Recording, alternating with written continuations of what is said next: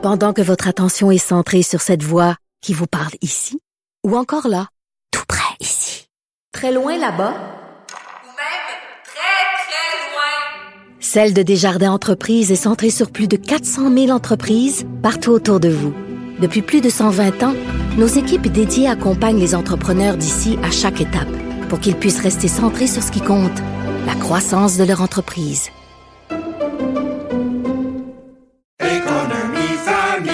Ici Ricardo. Et Émilie, marchand d'IGA. On a envie de vous inspirer à bien manger. À moins de 5 la portion. Suffit de repérer les produits valeurs sûres et de les cuisiner avec une de nos recettes. Les valeurs sûres, c'est bien pensé, hein? Bien sûr! Détails sur IGA.net.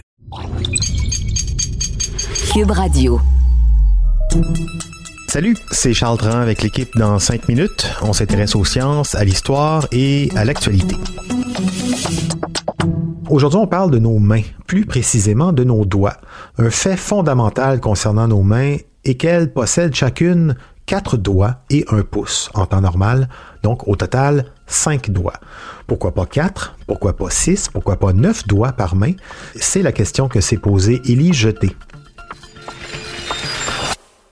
Tous les vertébrés terrestres d'aujourd'hui descendent d'un ancêtre commun qui avait quatre pattes avec cinq orteils à chaque pied.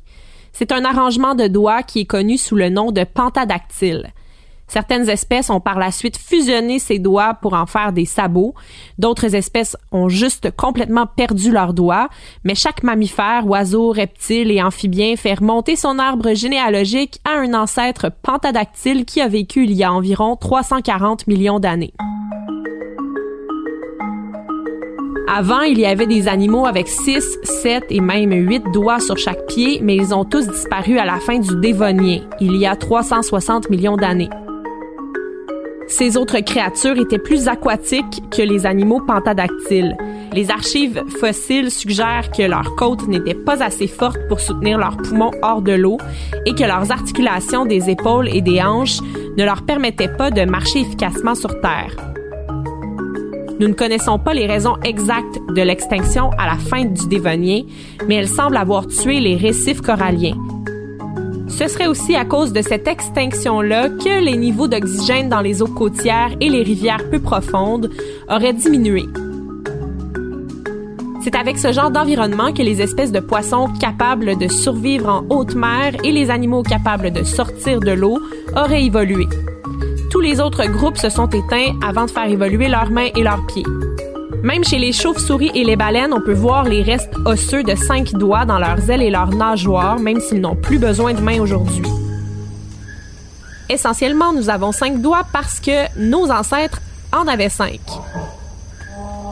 Mais la raison pour laquelle notre tétrapode ancestral avait spécifiquement cinq doigts reste un mystère selon le docteur Justin Adams, paléontologue à l'Université Monash en Australie. Dans le Dévonien, il y avait de nombreux tétrapodes avec jusqu'à 13 embranchements de doigts, mais à la fin de la période, nous n'avions que des tétrapodes pentadactyles. Est-ce que 5 était simplement meilleur que n'importe quel autre nombre? On a peu de données sur les types de pression sélective auxquels les organismes étaient confrontés à l'époque. Curieusement, de nombreux tétrapodes ont perdu certains de leurs cinq doigts ou embranchements de doigts, comme les chevaux avec leurs sabots et les chats et les chiens, qui ont cinq doigts sur leurs pattes avant, mais seulement quatre sur leurs pattes arrière. On peut considérer que c'est parce que dans leur évolution, ils n'avaient pas besoin d'autant de doigts. Ce n'est pas le cas chez les primates où la dextérité est utile pour ramasser des objets, donc perdre un doigt serait préjudiciable. Mais si cinq c'est bon, alors plus de doigts ce sera encore mieux, non? Il s'avère qu'il n'est pas facile d'évoluer davantage alors que des doigts ou des pouces supplémentaires peuvent être trouvés sur les mains des personnes atteintes de polydactylie congénitale, ce qui veut littéralement dire plusieurs doigts, ils ne sont jamais correctement fonctionnels.